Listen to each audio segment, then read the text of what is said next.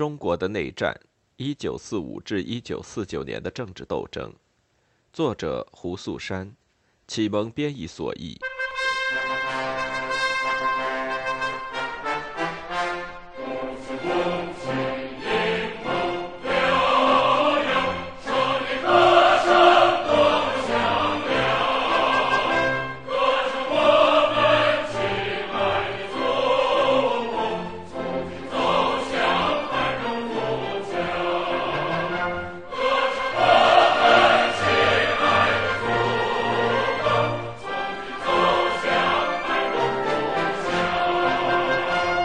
第十章：内战的政治。关于国民党失去支持，民心转向拥护中国共产党，我们能够得出什么样的结论？就政策和实际表现而言，结局是不是一场共产党的胜利，亦或更准确地说，就像当时经常被认为的，是一场国民党的惨败？共产党执政是真正的民心所向，还是他们只是国民党错误？和日本暴行的偶然受益者。一九四八年快过完了，中国社会先有一个部门是没有经历过国民党统治的负面影响的，民众的不满以以下形式公开表达出来：劳资纠纷、农民起义、抢米风潮、台湾叛乱、学生示威和知识界不绝于耳的批评。中国人民要求社会正义，消灭腐败，经济安全。不那么专制的政府，改变政府形式，不再由国民党一党专政，结束国民党政府对农村的忽略和压榨。每个人，包括国民党自己的成员，似乎知道哪里出错了，但是对人们要求变革的呼声，没有在任何实质方面影响政府的举动。城市，在城市，广大民众对国民党政府的幻灭开始于一九四五至四六年。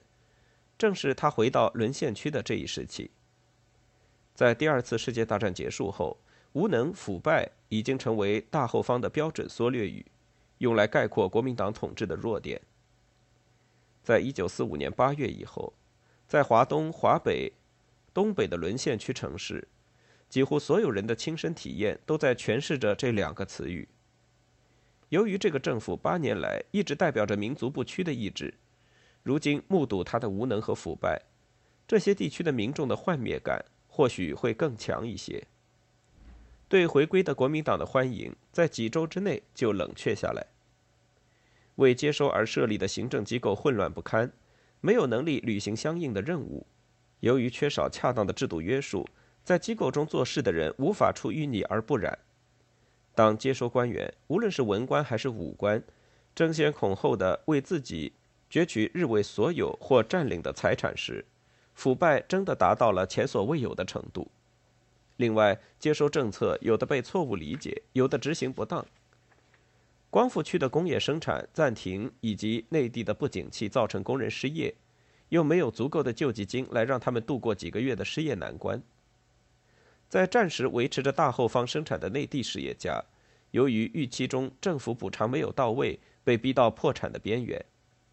在苏浙地区，将伪币转换成法币的官方汇率令伪币贬值，实业家和商人受到伤害，学生和老师被政府的教育复兴政策所触怒，该政策将他们降为汉奸的地位，而很多曾经与汪精卫傀儡政权打得火热的人，却能够通过收买接收大员而得到尊重。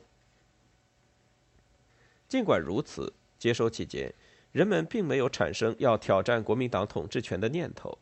他们不要求换政府，只要求对当权政府进行改革。对国民党来说，很不幸的是，在接收期间激起如此广泛批评的问题，大多数从来都没有得到令人满意的解决。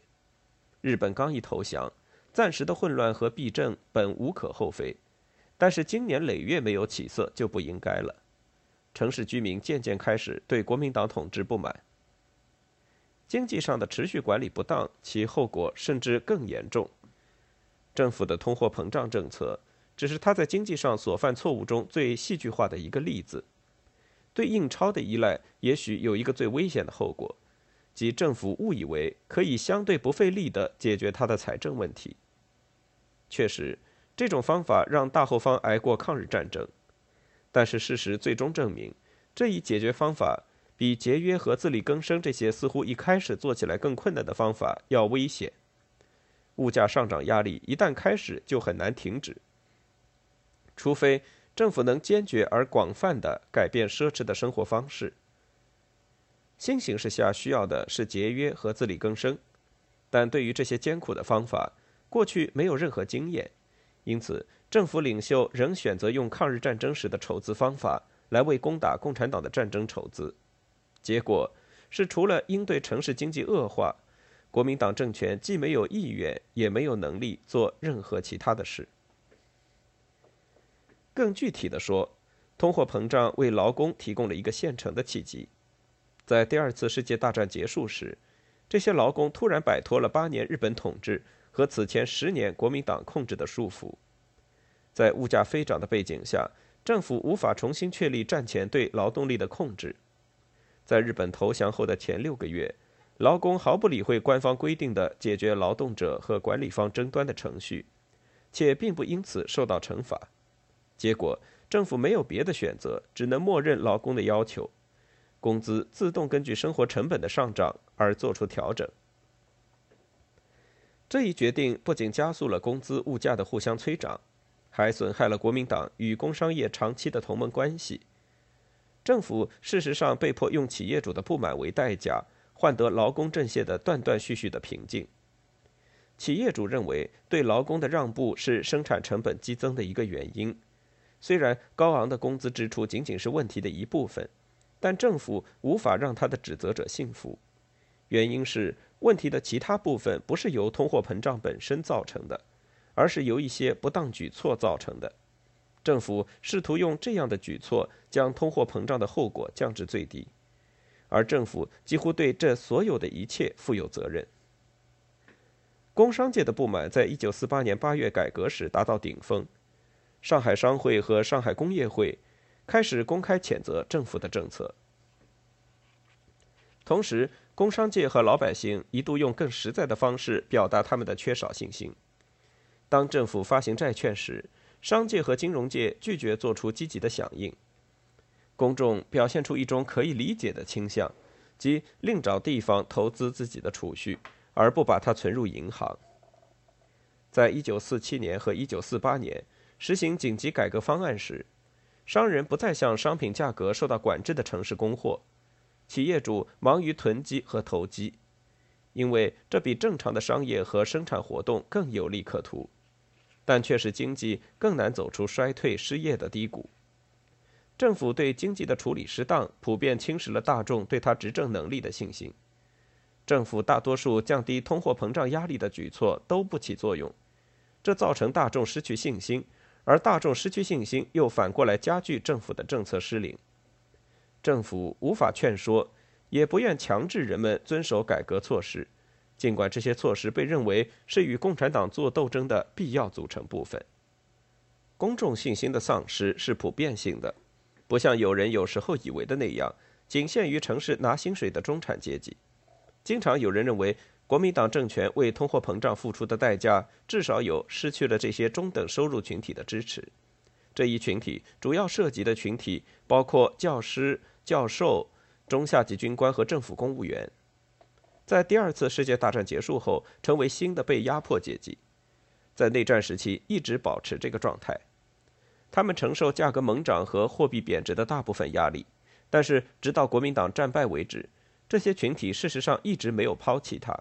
而在此后，要再继续支持国民党，只有陪他无限期的流亡。学术界的贫穷化当然成为学生反战运动的一大主题。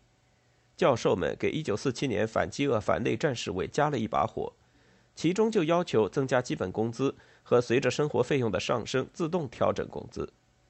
政府靠印钞资助战争引起的经济贫困，为那些谴责内战的人提供了一个重要的理由，而且显然是知识阶层对政府减少支持的一个原因。通货膨胀造成经济混乱，从而直接导致劳工运动。与此不同，知识分子对内战的反对建立在对以下两者更复杂的评估基础上：即国民党统治的本质，以及为了保留国民党政权，整个国家要承担的牺牲。在这一评估中，知识分子自己的贫困只是其中的一个考虑因素。他们反对内战，是因为他们经过推理得出结论：如果构成国民党政权还是原班人马，为了保留它，需要付出的代价就太高昂了。这一推理的基础是一个获得普遍认同的想法，该想法直到1948年年中才动摇，即因为作战的任何一方都没有能力击败另一方。内战将有可能无限期持续下去。至于战争的代价，可以分两部分计算：一部分是彻底扰乱城市经济的通货膨胀，一部分是农村地区的进一步贫穷。印钞也许是政府财政收入的主要来源，但是政府同样依靠地租，依靠以低于市场价格强制购粮，依靠以暂借的形式征收粮食。这些赋税加上地方杂税。征兵中的徇私枉法、纪律败坏、军饷过低的军队在农村造成的侵扰，都造成了农民难以承受的负担。最后，政府越来越军事化，以及政治上与公众的逐渐疏离，都被作为战争的直接结果加以谴责。尽管有这么多原因，政府依然坚持把仗打下去，而不实行任何改革，来让战争变得让人更容易接受些。这恰好证实了人们对他的谴责。国民党不是为了冥想而存在的，相反，他为了追逐自私的个体目标，不惜牺牲国家的整体利益。而基本上，他连这个目标都无法有效达成。在大部分批评者的心目中，国民党本来能够自救，他们事实上恳求他这样做。不管工商界被政府适当的经济举措害得多惨，很有可能他们害怕换了共产党会更糟糕。尽管在反战运动的过程中，政府和学生团体发展到了公开对峙，大部分学生甚至到了1948年年底，依旧愿意让国民党加入联合政府。对于老一辈知识分子来说，他们的目标陈述得很清楚，他们的目标从来就不是消灭国民党，而只是改造它。虽然他们提出改革的前提条件是，包括了共产党的联合政府。直到一九四八年四月，楚安平仍然在恳求国民党改变工作方式，做一些对国家有意义的事。他和其他人这样做，是因为他们衡量了两种情况下实现他们心向往之的自由民主社会的几率。不管这个几率在国民党执政情况下有多小，总比共产党执政下的几率要大。知识分子不因为通货膨胀给他们的物质利益带来损失就抛弃国民党。但是因为一些原因，他们确实拒绝支持军事上打败中国共产党的目标。这个目标是国民党认为为了生存计必须放在第一位的。于是国民党发现陷入了自己造成的两难处境：唯一保有仅存支持的方法是听取意见进行改革，并且与共产党取得和解。很多阶层事实上将改革作为与政府合作的条件。而政府要求他们无条件支持，自己却除了空谈飘在空中的原则，没有其他的回报。因此，中央和地方政府的公告和法令被工人、学生、教师、商人、实业家和金融家忽略。假如不是公开反对的话，通过这样做，社会各阶层出于各自的原因，用各自的方式，对政府剿灭共产党的战争不予支持与合作。常年来，国民党在政治上一意孤行，经济上处理失当，并拒绝理会人们要求改革的呼声。现在是他付出代价的时候了。另外，大众对国民党统治的心灰意冷，也是这么多人在一九四九年决定留在大陆的原因之一。为这样一个有负民众托付的政党流亡，这样的牺牲太大。选择留下来的人中，包括大多数中国经过最好学术训练的知识分子。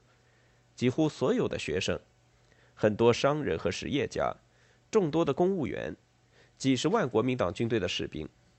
然而，他们对中国共产党的评价，对他们的决定也起了作用。很多在一九四九年留在大陆的人，显然也有他们的怀疑、害怕和担心。在知识界和工商界内部就是这样。在学生调查中，大多数人偏向成立一个联合政府。较之国民党一党专政、青睐共产党独享政权的人更少。年长的知识分子直到认为通往自由化改革的路不复存在之后，才转而有保留的支持共产党。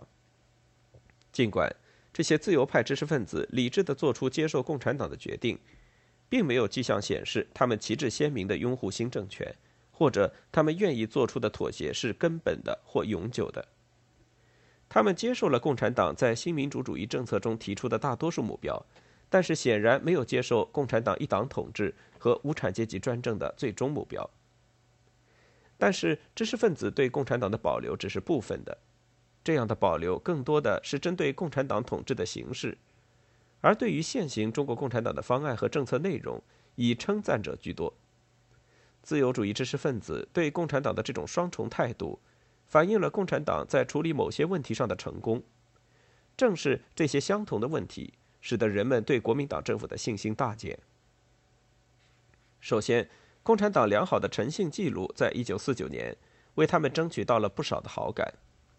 国民党有一个习惯，说一套做一套，颁布改革方法，但从来不实施。而相形之下，共产党有言必行的名声，使得他们的政策得到实施，错误得到改正。共产党说，他们的最终目标是在中国实现共产主义，没有人怀疑这是他们的目标。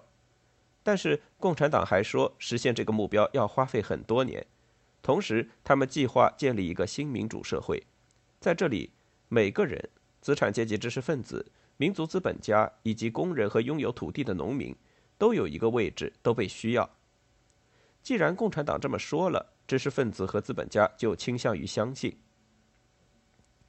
其次，在执政清廉、政治能力和解决战争所带来的经济问题的能力上，到一九四九年末为止，共产党的记录可圈可点。虽然共产党在管理城市和工业上缺少经验，但还是成功的克服了一些中国最基本的城市问题。一九四九年三月，当毛泽东来到北平时，共产党管理城市的直接经验还仅限于张家口、哈尔滨。和一些其他东北的中等城市，时间也不足四年。然而，他们很好的运用了这些经验。在此期间，中国共产党在考虑城市问题时，多次克服了理想主义冲动。这是新当权的左翼政党普遍会有的毛病。从一开始，在张家口和其他地区的共产党热情高涨，想要根据新民主主义原则解决所有中国城市问题。他们对劳动者和管理方都做出承诺，但是很快发现兑现不了。一九四七年末，随着反对左倾冒险主义的运动到来，正式提出了对理想主义冲动的批驳。在这一时期，党对工商业、工人和知识分子的态度明显发生了转变，将此改为实现生产的最大化，团结一切可以团结的人，以实现全面胜利。新路线。强调与私人资本的合作，国营企业的合理化管理，以及把知识分子争取过来的必要性，而不考虑他们的意识形态与共产主义相左。根据需要或政治标准给劳动者发放报酬的行为被官方取消，取代以根据技术、资历和努力有差别的发放工资。解决工人阶级物质困难的目标没有被抛弃，而是延期了。当下仅限于基本保障和将通货膨胀对工人生活水准的影响降到最小，同时为国营企业工人开设的实验性的劳动保险计划，也体现了明天会更好的承诺。这一计划在一九四九年初在东北实行。一九四八年的反左倾运动为一九四九年成功接收城市打下基础。与四年前国民党的表现相比。当时，他从日本人那里接收了很多城市，这些城市恰恰就是共产党后来从他那里接收的城市。胜利的共产党军队的表现值得注意。共产党的人员，包括军队人员和文职人员，在一九四九年抵达中国最大城市的中心时，表现都堪称模范。在这些城市中，出现了史无前例的景象：不受利诱的官兵。主动保护公有和私有财产，工商业企业得到保护，秋毫无犯，在条件允许的地方生产照常进行。政治上，接收城市最大的成就，就是建立了城市各拥护力量组成的广泛联盟。国民党军队的官兵、文职人员和知识阶层都被包括在内。用这样的办法，共产党在过渡时期，从这些直到最后还站在国民党一边的群体那里得到了所需的支持。共产党没有将他们斥为机会分子，而是欢迎他们加入进来，维持国家日常的行政管理，恢复经济，扩充乘胜追击的人民解放军的队伍。这一做法最明显的体现在党对待新解放城市的学生的态度上。党暂时忽略了他们对共产主义的反感。将他们安排在相对体面和重要的位置上，让他们作为干部负责政策的实行。然而，即使在这个层面，共产党也是有得有失。在一九四九年之后不久，他们尝试做了国民党在接收沦陷区时因为忽略没做而受到诟病的所有事情，涉及经济、金融和货币政策。但是，虽然共产党统治的第一年通货膨胀率没有达到国民党统治下的极值。但是，稳定经济的措施直到几个月后显示出明显的效果。这很大程度上是因为留给新政权的问题无比棘手，但是也与他自己的行为和缺少经验有关。因此，这一时期的标志是城市里经济的混乱和货币的不稳定。这些问题部分的损害了公众对新政权的信心。